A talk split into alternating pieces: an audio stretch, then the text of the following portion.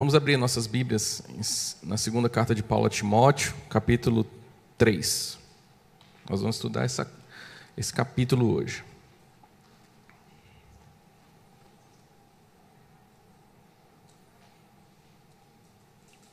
Segunda Timóteo 3.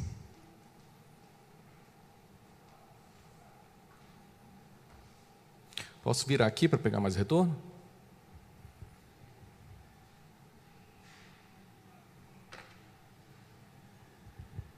2 Timóteo 3. Acho que, acho que pode aumentar um pouquinho também.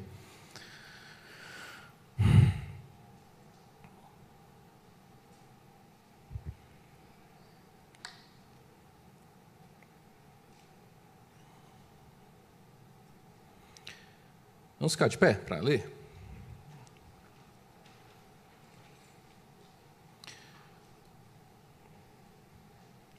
Sabe, porém, isto nos últimos dias sobrevirão tempos difíceis, pois os homens serão egoístas, avarentos, jactanciosos, arrogantes, blasfemadores, desobedientes aos pais, ingratos, irreverentes, desafeiçoados, implacáveis, caluniadores, sem domínio de si, cruéis, inimigos do bem, traidores, atrevidos, enfatuados, mais amigos dos prazeres que amigos de Deus tendo forma de piedade, negando-lhe, entretanto, o poder. Foge também destes. Pois entre estes se encontram os que penetram sorrateiramente nas casas e conseguem cativar mulherinhas sobrecarregadas de pecados, conduzidas de, de várias paixões, que aprendem sempre e jamais podem chegar ao conhecimento da verdade. E do modo por que Janes e Jambres resistiram a Moisés, também estes resistem à verdade são homens de todo corrompidos na mente, réprobos quanto à fé. Eles, todavia, não irão avante, porque a sua insensatez será a todos evidente, como também aconteceu com a daqueles. Tu, porém, tens seguido de perto o meu ensino, procedimento, propósito, fé, longanimidade, amor, perseverança, as minhas perseguições, os meus sofrimentos, quais me aconteceram em Antioquia, Icônio e Listra, que variadas perseguições tenho suportado, de todas, entretanto, me livrou o Senhor. Ora, todos quantos querem viver piedosamente em Cristo Jesus serão perseguidos. Mas os, os homens perversos e impostores irão de mal a pior, enganando e sendo enganados. Tu, porém, permanece naquilo que aprendeste e de que foste inteirado, sabendo de quem o aprendeste, e que desde a infância sabes as sagradas letras que podem tornar-te sábio para a salvação pela fé em Cristo Jesus. Toda a Escritura é inspirada por Deus e útil para o ensino, para a repreensão, para a correção, para a educação na justiça, a fim de que o homem de Deus seja perfeito e perfeitamente habilitado para toda boa obra. Vamos orar. Eterno Deus, nós nos aproximamos à tua palavra e pedimos que o Senhor Fale conosco, ó Deus, ao, estudarmos, que possamos aplicá-la com diligência na nossa vida. Abençoa-nos esta manhã e que teu povo possa ser edificado e que teu, o nome de Cristo seja engrandecido neste lugar, acima de tudo. Oramos em nome de Jesus. Amém. Os irmãos podem se assentar?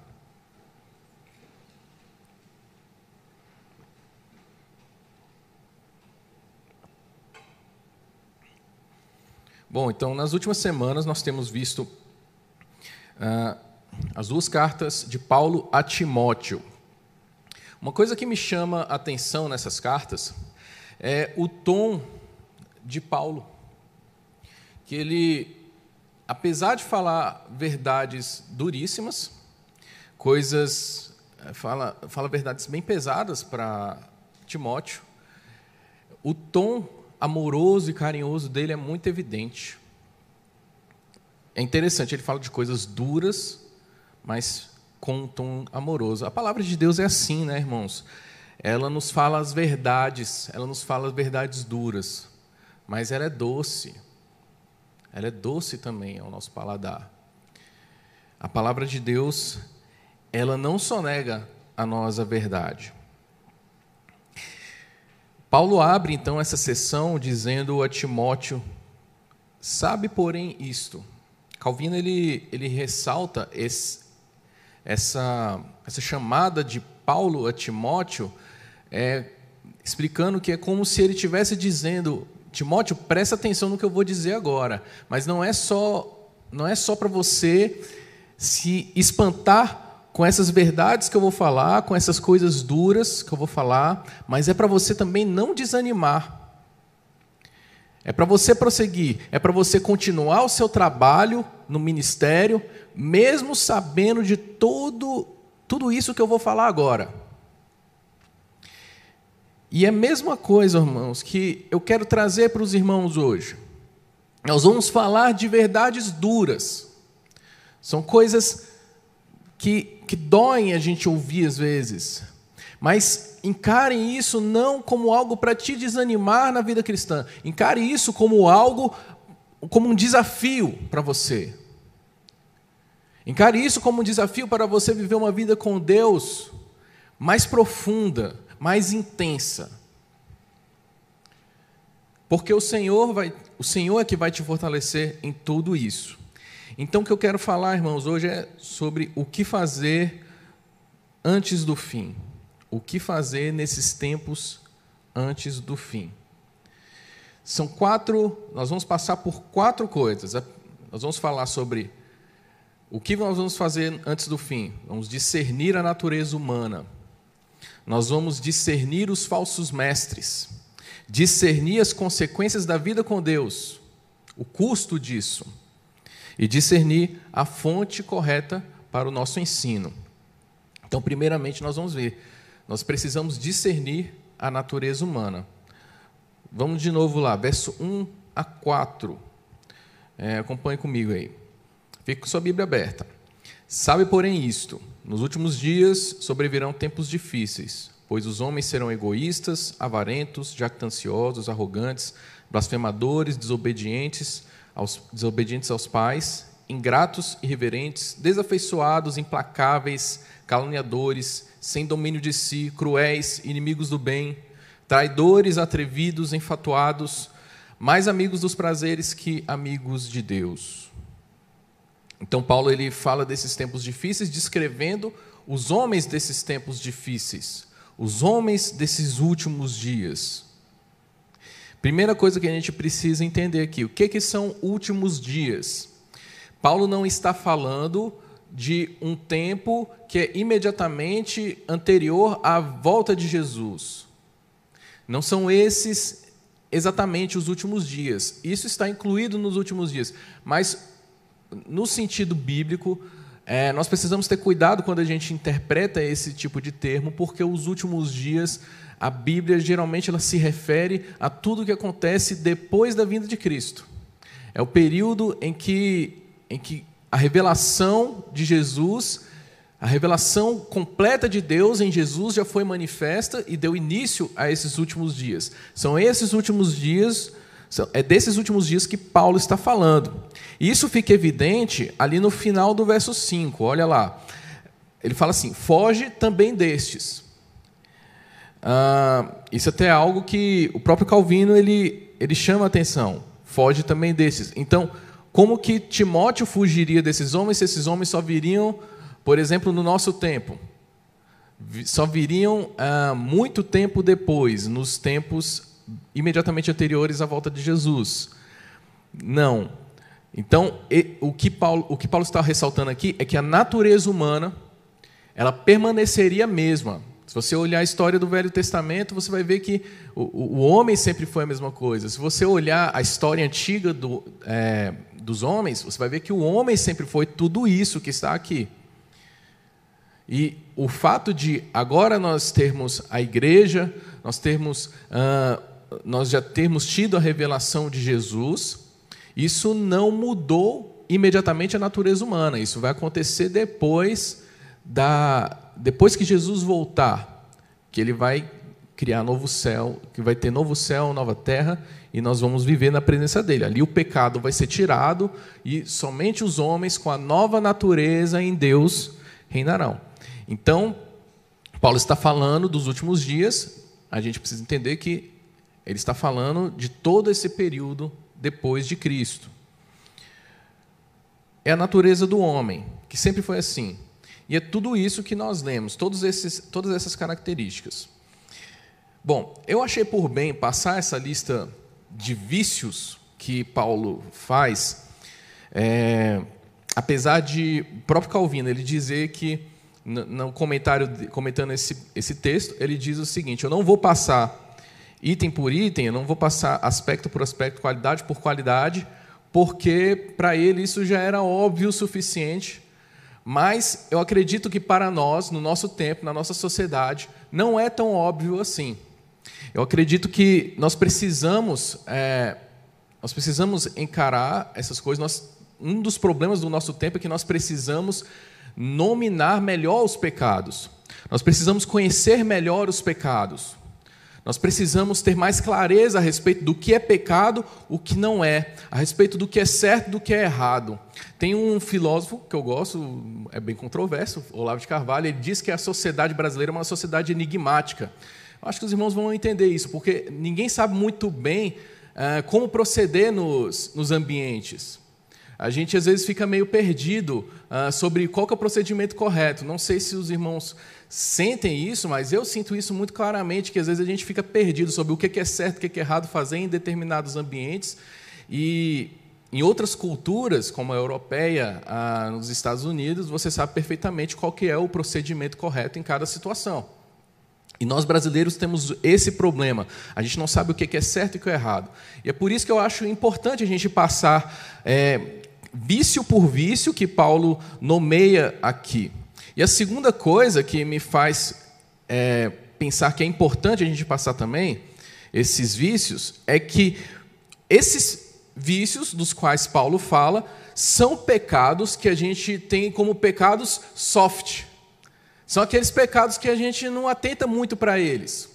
São aqueles pecados que você não vai perder o sono se seu filho cometer. É aqueles pecados que às vezes você nem trabalha para que seu filho não desenvolva. Não são pecados tão escandalosos assim, mas são pecados que a gente tolera, que a gente lida com eles bem. São pecados soft, pecados que a gente tá tudo bem, tá tudo bem. Às vezes até mesmo tem gente que incentiva, né, esses esses pecados. Os irmãos vão ver. Espero que é, espero que alguém perceba isso em si mesmo. Então vamos ah, examinar cada uma dessas qualidades, perdão, não todas, mas nós vamos passar por uma boa parte delas e fazer um exame um pouquinho mais aprofundado sobre cada uma delas, tá certo? Então a primeira, o primeiro vício que Paulo nomeia aqui dos homens ah, dos últimos dias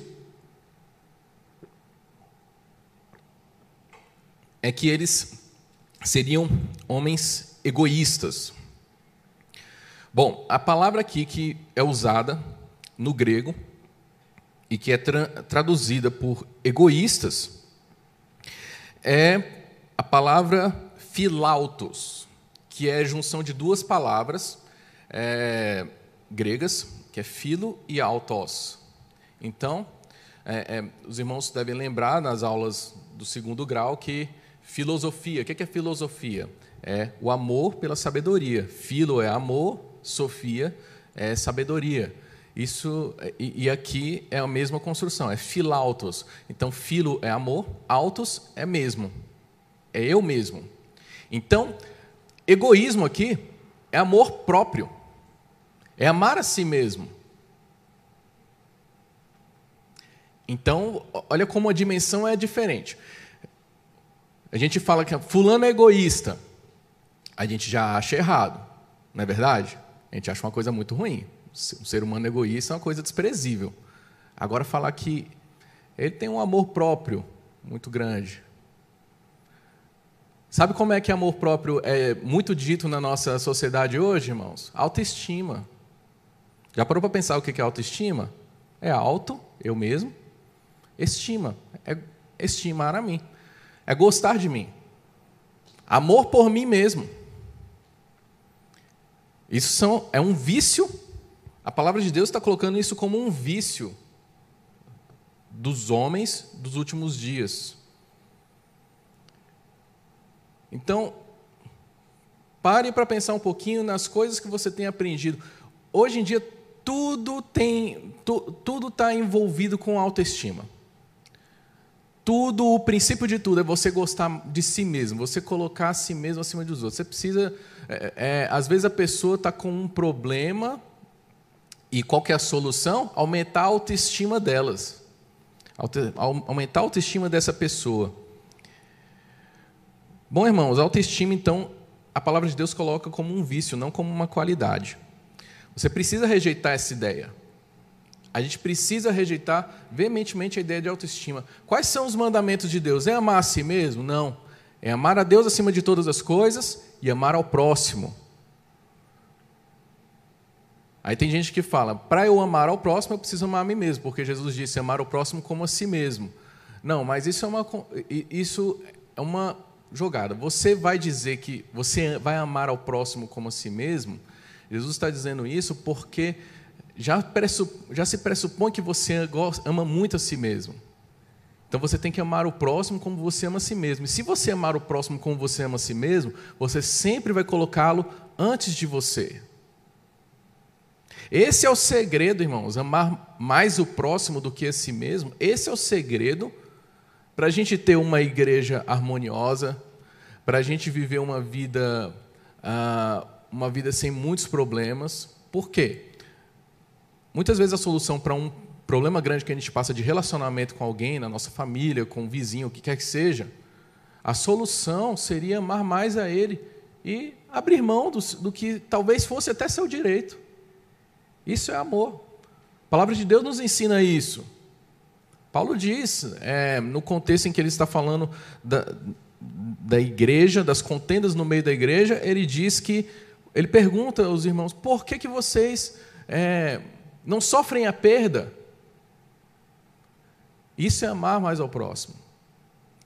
A ideia de autoestima, irmãos, ela é totalmente contrária ao Evangelho. Precisamos rejeitar isso. Você não pode ensinar isso para os seus filhos. Você deve é, combater esse tipo de ensino na cabeça dos seus filhos. Ah, eles vão ouvir isso em todo lugar na televisão, vão ouvir isso na internet, no YouTube, vão ouvir isso na escola, vão ouvir isso dos familiares, vão ouvir isso dos amigos, a vida inteira. E os pais devem trabalhar isso com eles, para que eles tenham uma visão correta de qual que é o amor que eles têm que ter, que é o amor a Deus acima de todas as coisas e amor pelo próximo. Então, amar a si mesmo é o primeiro vício que Paulo nomeia aqui. Segundo vício, avarentos. A palavra aqui para avarentos é filarguros. Filarguros é a mesma coisa. É uma pessoa que ama o dinheiro, filo e arguros, é a pessoa que ama o dinheiro. Então, ah, isso também dá uma dimensão um pouco melhor, porque avarento a gente só pensa na pessoa que é murrinha, né? mão de vaca, mas é mais do que isso. É amar o dinheiro, é amar o ganho pessoal, é amar os bens materiais.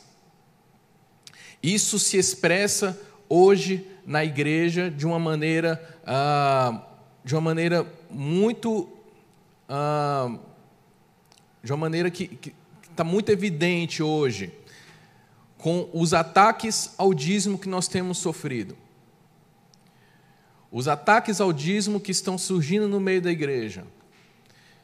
E normalmente, quase 100% das vezes, o problema desses ataques ao dízimo, ainda que a pessoa procure motivos bíblicos, mas o que está lá no fundo é amor ao dinheiro.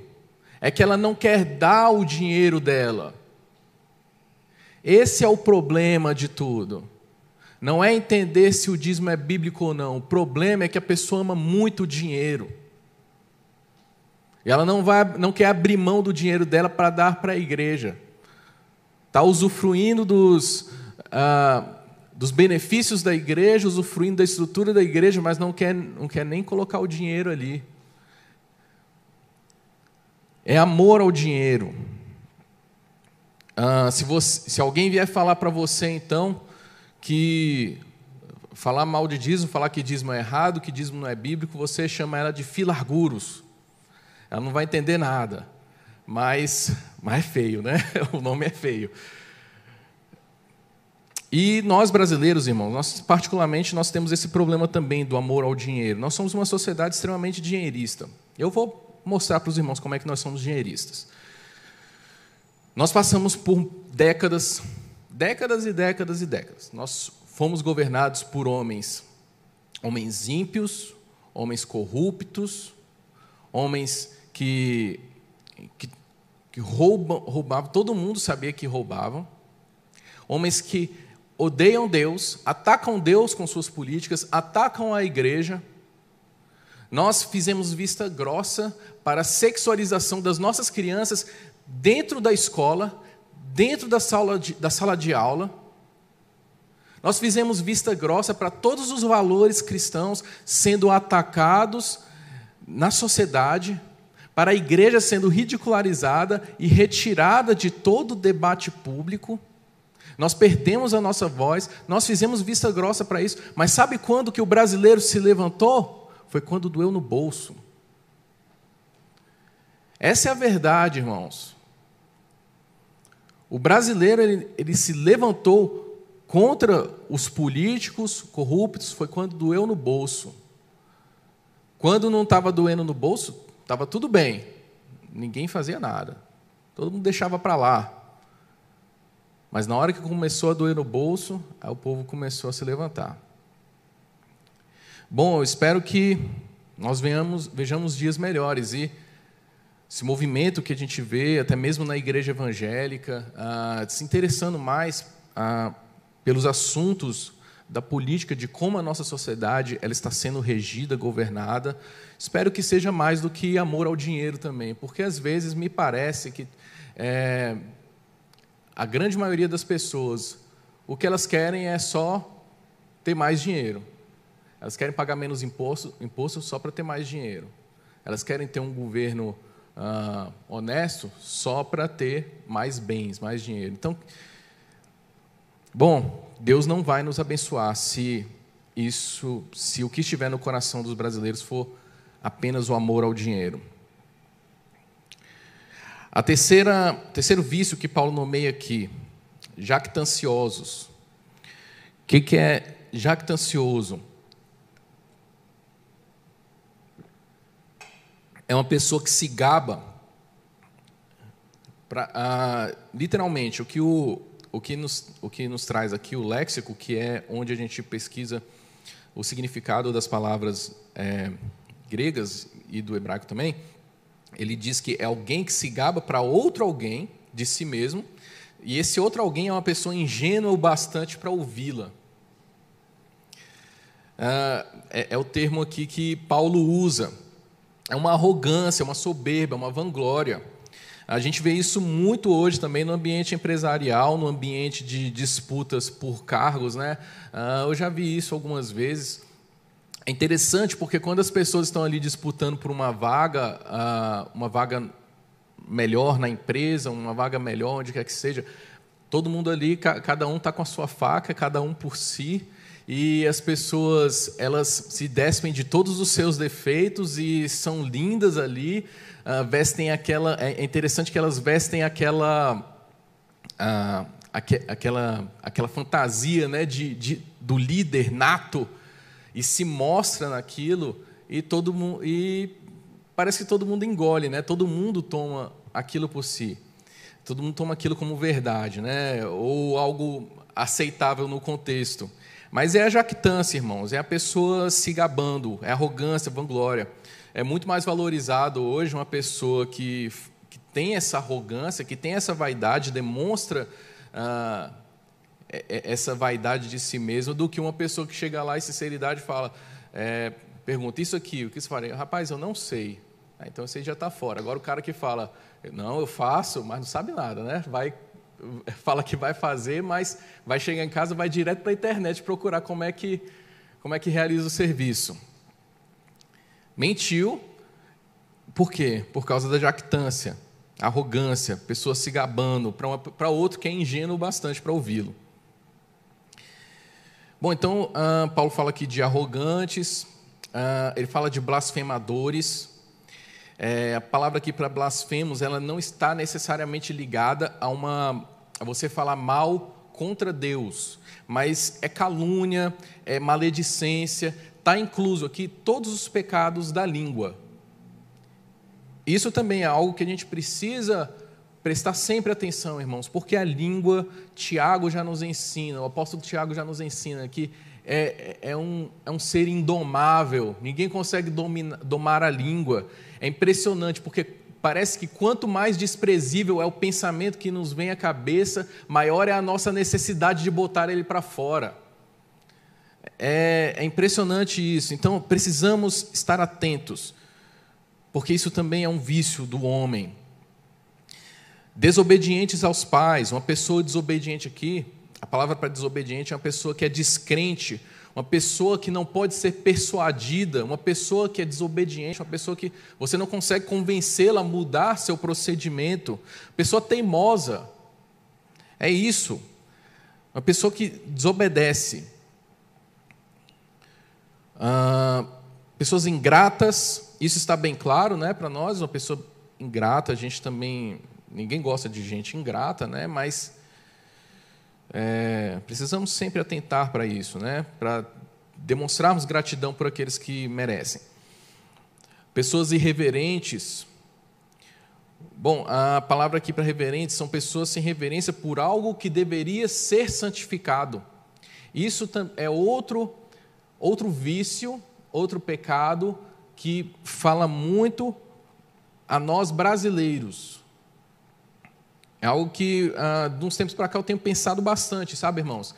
Ah, a gente considera essa irreverência brasileira, a gente não respeita nada, todo lugar a gente quer botar o pé em cima da mesa, veste de qualquer jeito para ir para qualquer lugar. Ah, a gente considera isso como brasilidade e algo bom, uma qualidade nossa. Só que a palavra de Deus coloca essa irreverência como um vício é um pecado. É, isso é uma marca do brasileiro, essa reverência, mas, irmãos, é uma marca ruim. Não estou dizendo que a gente não deve ser alegre como os brasileiros são alegres, mas há tempo, há lugar, há situação para cada coisa. A palavra de Deus nos ensina isso. Há tempo de chorar, há tempo de se alegrar. É, os irmãos já repararam nos filmes que a gente vê ah, como são os funerais lá nos Estados Unidos. Eu não sei se 100% dos funerais são assim lá, mas parece que é um, é um modo tradicional. Todo mundo, é, todo mundo bem vestido, de terno, de cores sóbrias, de preto, demonstrando ali respeito pelo luto da família. É uma coisa, é, é bonito até. Os, os próprios caixões lá nos Estados Unidos são mais bonitos que os nossos caixões aqui. E aqui nos funerais aqui no Brasil, é, a gente vem vestido de qualquer jeito, vem de qualquer cor.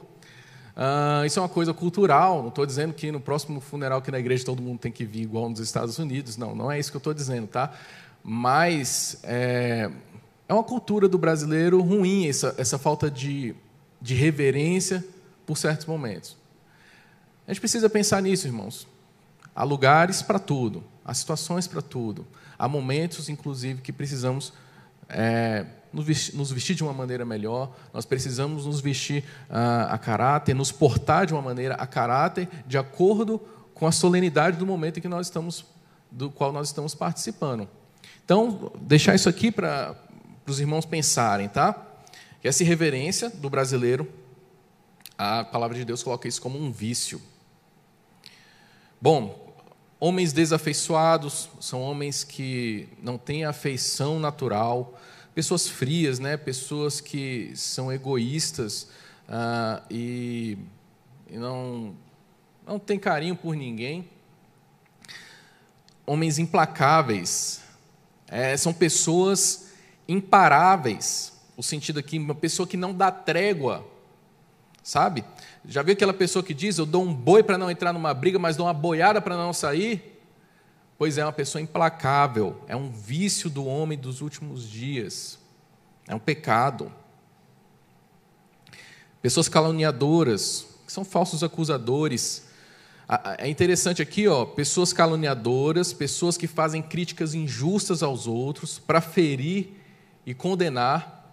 Sabe qual é o termo que é usado aqui? Diabo. Então, uma pessoa que está fazendo críticas injustas a outra, uma pessoa que está proferindo calúnias, você pode chamar ela de diabo. A palavra de Deus está chamando ela de diabo. Tá certo? e por último aqui, é o último? Não, não é o último. Ah, sem domínio de si. Então a palavra aqui é pessoa impotente, uma pessoa incontinente, uma pessoa que não tem autocontrole, tá? Ah, isso aqui é interessante também a gente notar. Tem muita gente dizendo aí que tem déficit de atenção, mas na verdade o déficit de atenção é uma falta de disciplina. A pessoa usa essa esse termo para justificar a sua falta de disciplina na leitura, por exemplo. É preciso a gente entender que a leitura não, não se supõe que a leitura seja algo fácil. Tá? Não é como você sentar para assistir um filme.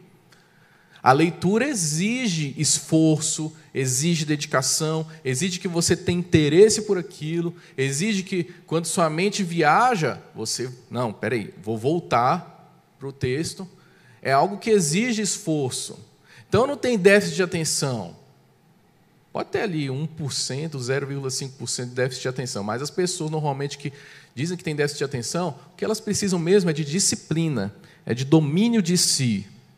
E aqui a palavra está dizendo, uma característica dos homens dos últimos dias essa falta de domínio de si.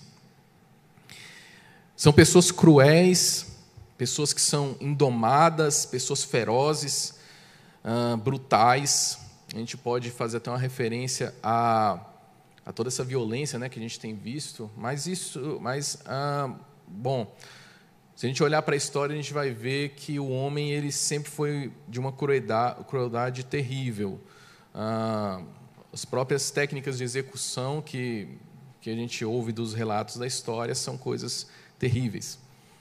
Inimigos do bem, pessoas que não têm amor nenhum pelo bem, pelo que é bom, pelo que é justo, e pessoas traidoras, a gente pode ter, a gente pode também aqui fazer uma referência à dificuldade que nós brasileiros temos com votos, com compromissos, a dificuldade que nós brasileiros temos com uh, contratos. Às vezes a gente cumpre o um contrato que foi assinado, registrado no cartório com testemunha em três vias. Uh, mas é preciso que nós sejamos fiéis também nos contratos feitos tacitamente, nos contratos feitos de boca, ah, seria, seríamos uma sociedade muito diferente se o que nós falamos valesse tanto quanto o que foi registrado em cartório. Ah, então, os votos, preste atenção também nos votos que você fez aqui na igreja, no dia que você se tornou membro. Lembre-se disso, uma pessoa que não cumpre votos é isso aqui, ó, traidora. Atrevidos, enfatuados, amigos dos prazeres, bom, terminamos aqui a lista que eu tinha separado. Foram 18, são 18 termos, muita coisa. Mas é, vejam, irmãos, então que Paulo está dizendo que essas pessoas, além de tudo isso, elas têm uma aparência de piedade. Então elas enganam muitas pessoas. O que é piedade? A gente vai falar. É, é bom a gente entender o que é piedade, porque a gente vai falar um pouquinho mais disso ao longo do estudo. Piedade é uma devoção, é uma vida com Deus. É uma pessoa que interiormente ela responde a Deus, as coisas de Deus. Ela expressa a reverência dela diante de Deus. Ela busca ter Deus, ela busca Deus. Isso é piedade. Então as pessoas que esses homens dos últimos dias, cheios desses pecados, desses vícios, eles têm uma aparência de piedade, enganam a muitos.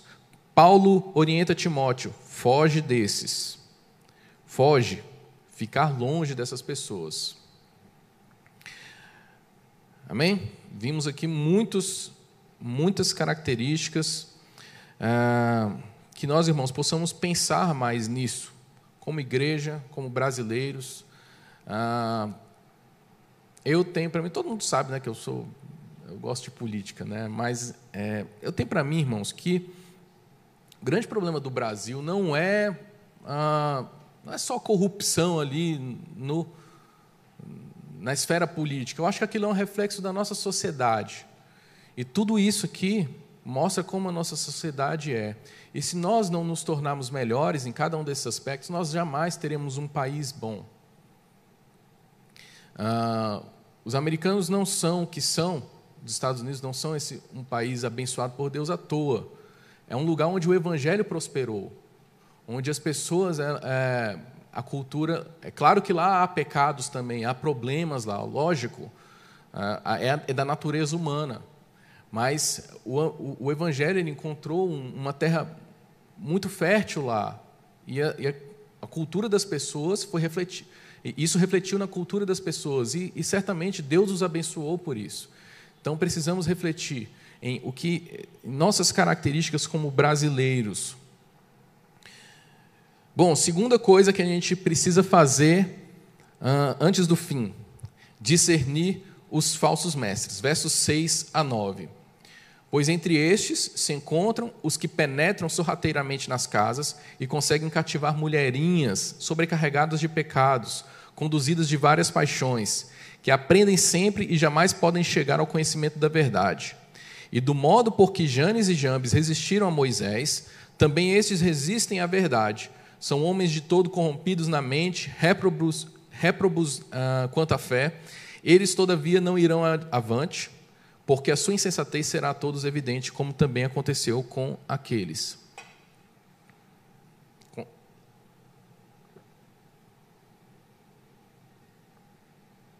Bom, os homens que esses homens que são que têm todos esses vícios que nós uh, nomeamos, eles têm uma aparência de piedade, e Paulo está dizendo que eles penetram sorrateiramente nas casas Paulo está falando de pessoas cheias de pecados, que têm uma aparência de piedade e se passam por mestres no Evangelho, se passam por profetas de Deus.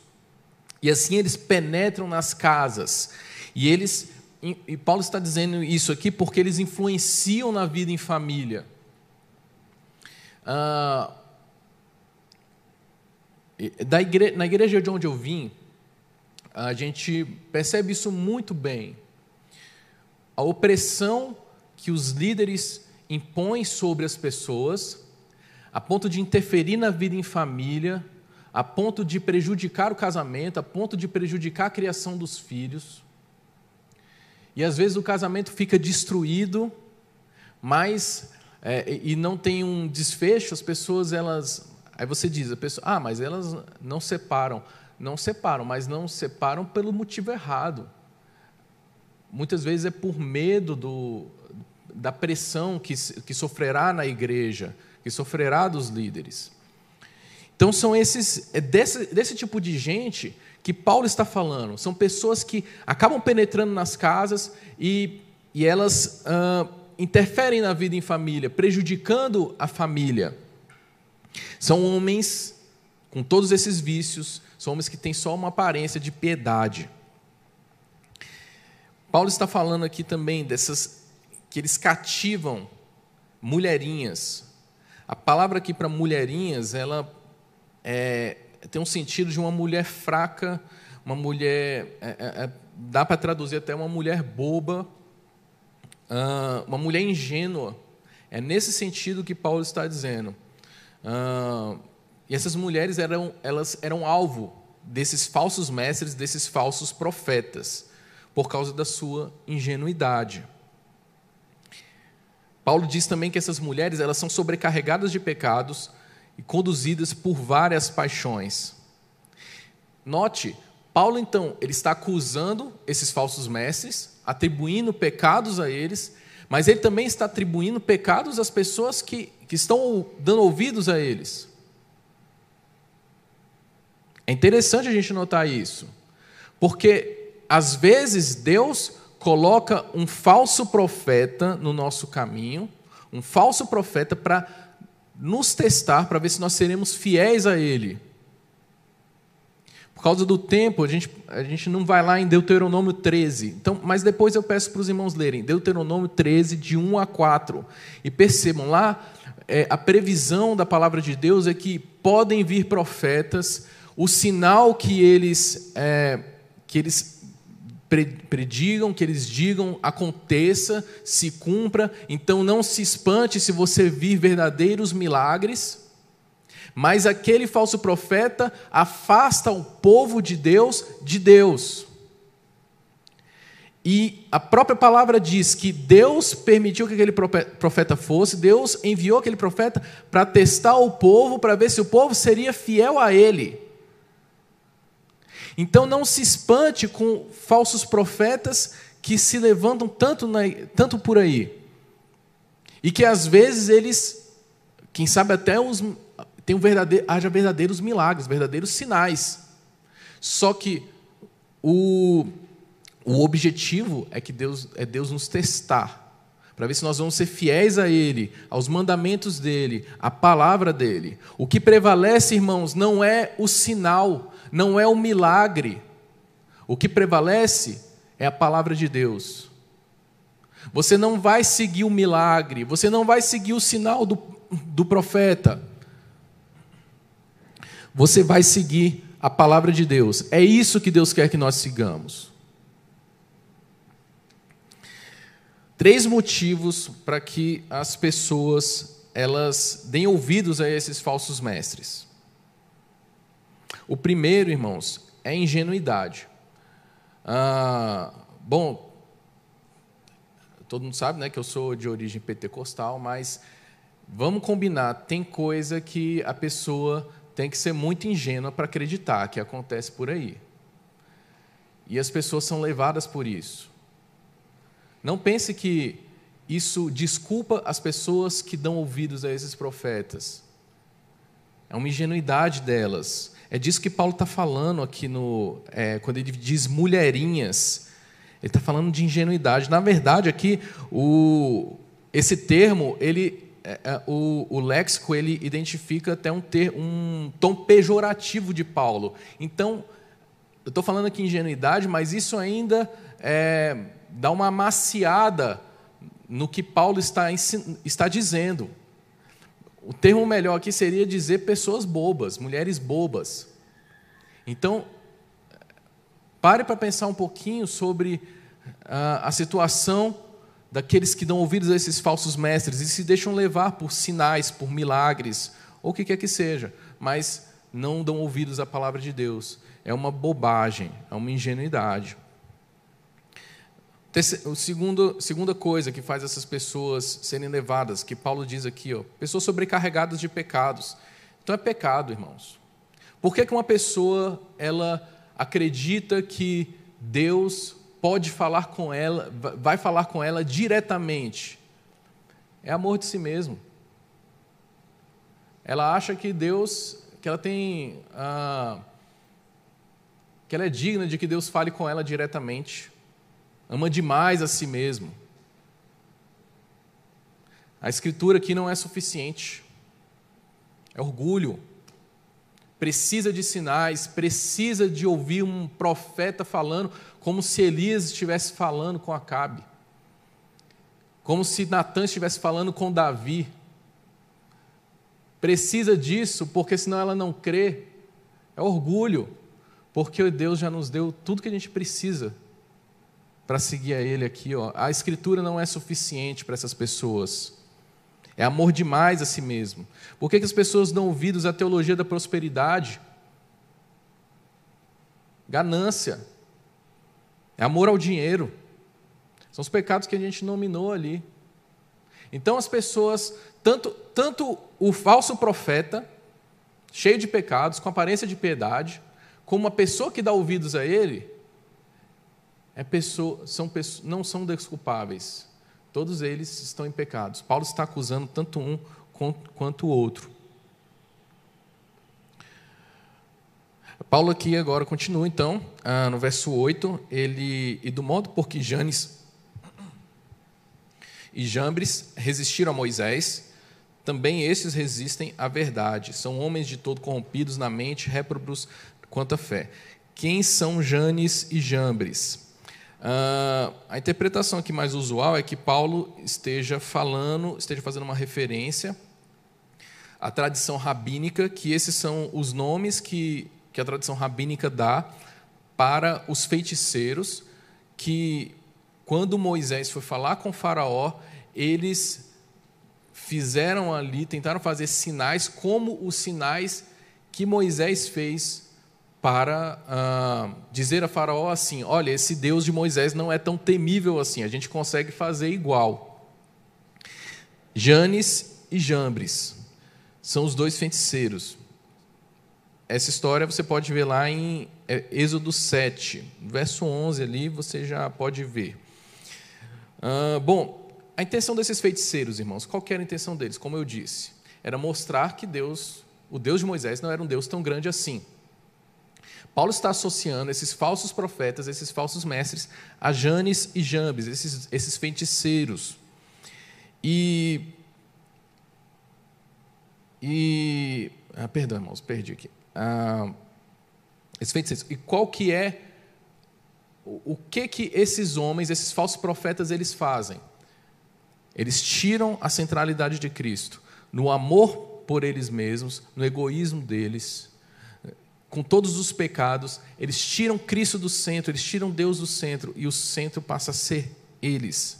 Eles deviam, desviam um culto, um culto que era para ser voltado para glorificar a Cristo, totalmente centralizado, em, centrado em Cristo, em que tudo fala de Cristo, passa a ser um local para ele, ele se engrandecer como um grande profeta. Ele bota a foto dele na placa da igreja. O culto passa a ser um, um, uma sessão de afagamento de egos. Primeiro dele, e depois das outras pessoas. Então, não há inocentes, não há é, pessoas desculpadas nesse meio. Todos estão ali ah, levados pelos seus próprios pecados. Eles não prevalecerão, Paulo vai dizer aqui no verso 9. Eles, todavia, não irão avante, porque sua insensatez será a todos evidente, como também aconteceu com a daqueles. Irmãos, esses homens eles vão pagar pelo que, pelo que fazem. E nem que seja no dia do juízo, a loucura deles, a insensatez deles, a maldade deles, os pecados deles serão desnudados diante de todos. E o nome de Deus vai ser glorificado. Eles quiseram glorificar a si, quiseram se colocar no centro, mas só o nome de Cristo vai prevalecer. Terceira coisa que a gente precisa fazer antes do fim: discernir o custo da vida com Deus. Versos 10 a 13.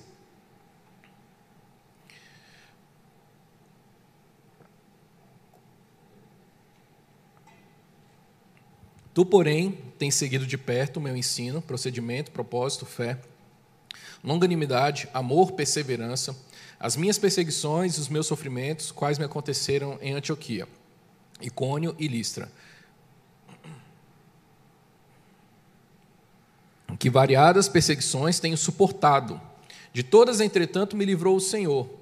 Ora, todos quantos querem viver piedosamente em Cristo Jesus serão perseguidos. Mas os homens perversos e impostores irão de mal a pior, enganando e sendo enganados. Vamos examinar aqui as perseguições de que Paulo fala? Agora eu vou pedir para os irmãos abrirem os textos bíblicos. Vamos lá para Atos 13.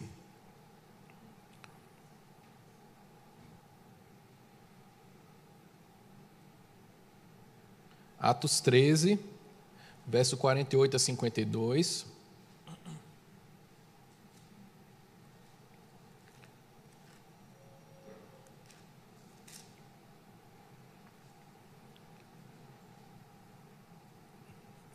Uh, bom, a contextualização aqui. Paulo e Barnabé, eles estavam na sua primeira viagem missionária.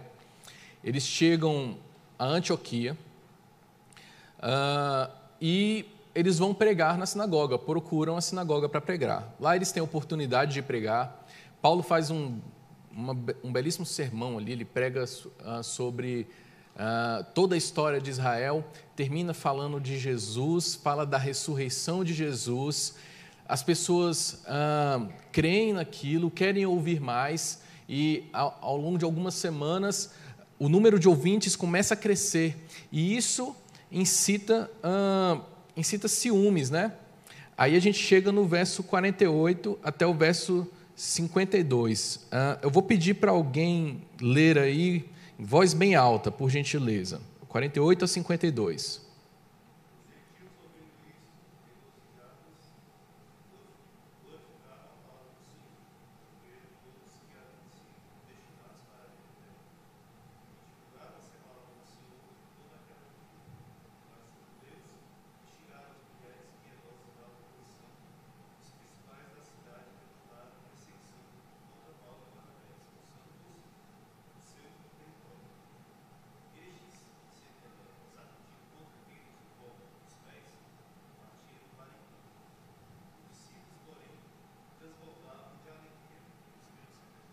Tá, então aqui, primeira perseguição de que Paulo menciona, né? Ele menciona lá em uh, ah, 2 Timóteo é, 3,11, Antioquia. Então, primeira coisa que aconteceu em Antioquia. Foram perseguidos, tentaram pregar o evangelho, foram perseguidos, sacudiram o pó dos pés e partiram para Icônio, que é bem na sequência aqui, no, em Atos 14. Em Icônio, eles, eles pregam a palavra de Deus também, muitas pessoas creem, é, mas os judeus que não creram, eles acabam incitando perseguição contra eles também. Então, ah, do verso 4 ao 7, outra pessoa aí, por favor, leia, voz bem alta.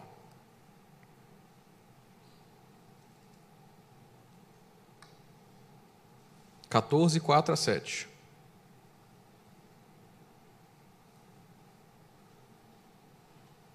Atos 14, 4 a 7, tá?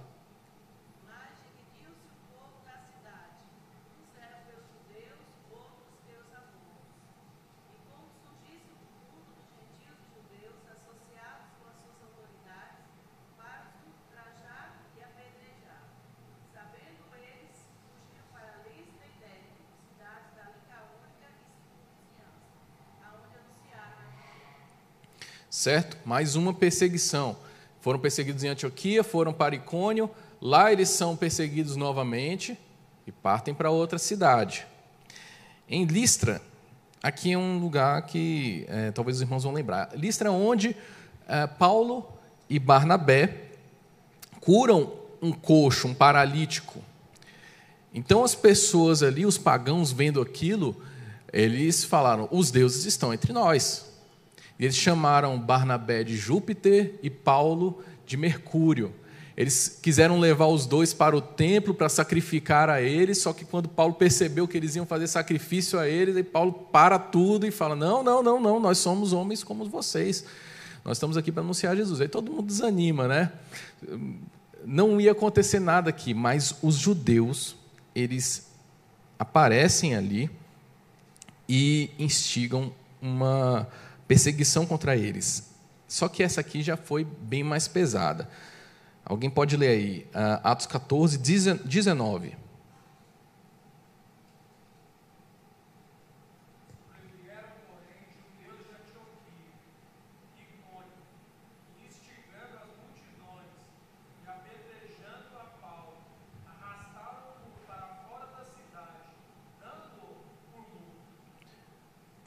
Irmãos, isso aqui é perseguição. Olha o nível de perseguição a que Paulo chegou. Paulo não foi só apedrejado, ele foi arrastado para fora da cidade, dado como morto. Imaginem como foi esse apedrejamento. Muito provavelmente foi um milagre ele ter sobrevivido. Isso é um sofrimento pelo qual Paulo passou. É disso que é, é isso que Paulo está trazendo à memória de Timóteo. São essas coisas aqui que a gente viu. Paulo vai pregar o evangelho, é perseguido, é expulso de uma cidade. Ele vai para outra cidade, é perseguido de novo. Quase é apedrejado. Vai para outra cidade, aí finalmente é apedrejado. Tudo para pregar o evangelho. São as perseguições de que Paulo falou, os sofrimentos de que ele está falando aqui para Timóteo. Só que agora a gente vai ver, irmãos, o que está lá é, é o que está lá no verso 10. O ensino, procedimento, propósito, fé, longanimidade, o amor, a perseverança de Paulo, Atos 14, 20 a 23. Alguém, por favor, leia aí.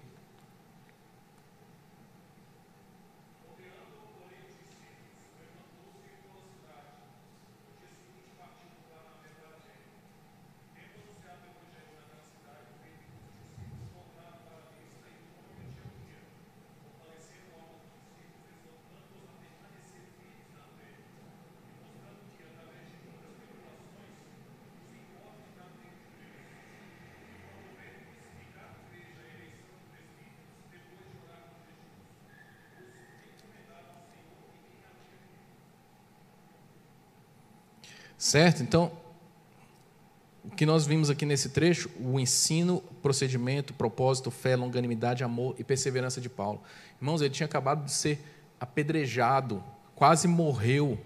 E o que, que ele faz? Ele se levanta, ele vai para as igrejas onde ele havia, que ele havia começado, onde ele havia pregado, para fortalecer a alma dos irmãos, eles certamente deviam estar temerosos por, ao ver o que aconteceu com Paulo e o que, é que vai acontecer conosco, nós que nos tornamos cristãos. Ele vai até esses cristãos para os fortalecer, para dizer a eles que devem permanecer firmes na fé, mostrando que através de muitas tribulações, verso 22, nos importa entrar no reino de Deus. Isso não é inspirador para você, meu irmão? Queridos, ah, a gente ouve às vezes que a gente tem que viver com, sem radicalismos. Nossa religião sem radicalismos, com moderação, né? Mas quando eu olho para a vida de Paulo, os exemplos que ele dá, sinceramente, eu não vejo falta de radicalismo, eu não vejo moderação, eu não vejo sequer bom senso. Eu vejo um amor pelo Evangelho tão grande que dar a vida pelo Evangelho ainda seria pouco. São essas tribu tribulações pelas quais importa que entremos no reino de Deus. E a gente hoje quer viver um Evangelho sem radicalismo, com moderação, cheio de bom senso. Tudo que você fizer por Jesus é pouco ainda. Se você der a vida por Jesus, ainda não é o que ele é digno.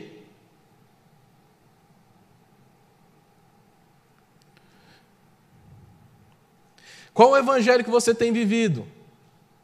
Qual o evangelho que você tem ensinado para os seus filhos? É o evangelho do bom senso, da moderação, é o evangelho de Paulo. Qualquer evangelho que não for o evangelho de Paulo, ele diz: seja anátema.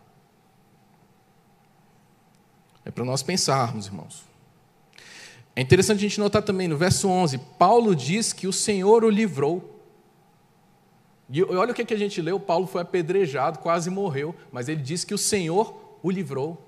Isso deve nos fazer pensar também quais são os nossos parâmetros é, para dizermos que, que recebemos, recebemos uma bênção de Deus, recebemos um livramento de Deus. O curso da vida, da vida com Deus, irmãos. O curso da vida piedosa. O curso da piedade. Verso 12. Paulo deixa bem claro, terminando no final da sua argumentação. Todos quantos querem viver piedosamente em Cristo Jesus serão perseguidos.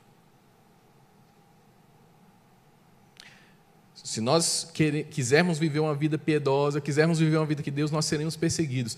E às vezes, a falta de moderação, às vezes, querer viver uma vida cristã, mais profunda, uma vida com Deus mais íntima, vai te fazer ser rejeitado, até às vezes, às vezes até mesmo dentro da igreja, ser criticado. E se você, se alguém aqui está sentindo esse desejo de levar uma vida cristã mais séria, mais profunda, anime-se, não se deixe é, não se deixe intimidar pelas pressões das pessoas. Da su... Não se deixe intimidar pelas pressões das, da, da sua família, de amigos, quem quer que seja. Se Deus está colocando no seu coração um desejo de viver uma vida mais piedosa, viva isso, porque, irmãos, pode ser duro passar por perseguição, mas é muito pior não, tá com uma, não está com uma consciência limpa diante de Deus. Porque isso será cobrado no dia do juízo. Pior, irmãos, do que ser perseguido, sabe o que, é? Paulo diz aqui no verso 13: Os homens perversos e impostores irão de mal a pior, enganando e sendo enganados. Pior do que isso, pior do que ser perseguido, irmãos, é se enganar e ser enganado, é viver numa mentira. Por último, para terminar, vou passar rapidinho aqui, é discernir a fonte correta de ensino. Verso 14 a 17.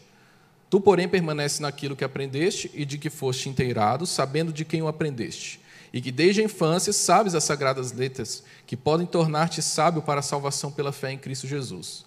Toda a Escritura é inspirada por Deus e útil para o ensino, para a repreensão, para a correção, para a educação na justiça, a fim de que o homem de Deus seja perfeito e perfeitamente habilitado para toda boa obra. Onde que nós vamos aprender a sabedoria para sanarmos todos aqueles vícios que nós alistamos aqui, que Paulo alista na palavra, onde? Na Escritura. Onde que você vai encontrar a instrução correta para ensinar os seus filhos, para viver a sua vida cristã piedosamente com Deus, conforme o que é, o Evangelho de Paulo é na Escritura. A Escritura ela é útil para ensinar, para repreender, para corrigir, para educar na justiça. Educar na justiça aqui é educar em tudo que é correto, é ensinar o que é correto, ensinar o que é certo. Lembra que a gente falou aqui no início que às vezes no Brasil a gente tem esse problema, a gente não sabe muito bem o que é certo, o que é errado, quais que são os limites. Pois é, a Escritura nos ensina o que é certo, o que é errado. Tudo que nós precisamos, irmãos, para não sermos ingênuos, para não é, cairmos nos engodos dos falsos profetas, nós encontramos nas Escrituras. E para terminar, eu quero ressaltar aqui no verso 15. Desde a infância sabes as sagradas letras. Paulo está falando com Timóteo, que podem tornar-te sábio para a salvação pela fé em Cristo Jesus. Desde a infância. Irmãos, nossas crianças precisam ter contato com as Escrituras desde pequenos. É mais do que vir para a igreja. É mais do que isso, do que trazê-lo para a igreja semanalmente. É ter contato mesmo com a Bíblia. E, para terminar, eu quero fazer um desafio aqui para os irmãos que são pais, que é um desafio para mim também. Eu pretendo ser pai. Ah, pretendo ser pai, não sei quando, mas pretendo ser. Então, espero que seja breve, talvez, não sei. mas, mas, enfim, irmãos, ah, eu quero fazer esse desafio. É um desafio um tanto ousado, mas é a verdade. Se o seu filho foi batizado aqui na igreja, você, você chegou na igreja, trouxe ele como criança, se ele chegar aos 15 anos e não souber achar o livro dos Salmos, não sabe, não conhece a história de Moisés, não conhece a história de Daniel, a história dos amigos de Daniel, não sabe quem foi Sadraque, Mesaque e Abidinego, não conhece os milagres de Jesus, não conhece a história de Paulo, eu vou, eu vou fazer uma afirmação aqui. Você vai ter fracassado como pai cristão. Tá bom? E não se engane, tudo que você precisa para fazer do seu filho, da sua filha, um, um, um, grande homem, um homem de Deus, um bom cidadão, um homem trabalhador, um bom pai, um bom marido, está aqui na Escritura. Tudo que você precisa para fazer da sua filha uma boa mulher, uma boa mãe, uma boa esposa, uma boa trabalhadora, está aqui na Escritura. Não é perda de tempo investir nisso, irmãos. Não é perda de tempo. Timóteo foi a bênção que ele foi, porque ele foi ensinado desde a infância nas Sagradas Escrituras. E eu espero que isso ah, nos incentive. Eu espero que isso seja um desafio e que todas essas coisas duras de que nós falamos não seja algo para te desanimar na vida cristã, mas que isso seja algo para te animar porque a recompensa das perseguições, das dificuldades, por amor a Deus, as recompensas são incontáveis, são inimagináveis. O que Deus vai nos dar, ter uma vida, irmão, só aqui na terra, de ter uma consciência limpa com Deus, de viver uma vida com Deus, só isso já é uma recompensa é, é, incalculável. Quanto mais o que a gente tem no céu. Amém? Vamos orar, encerrando? Oi.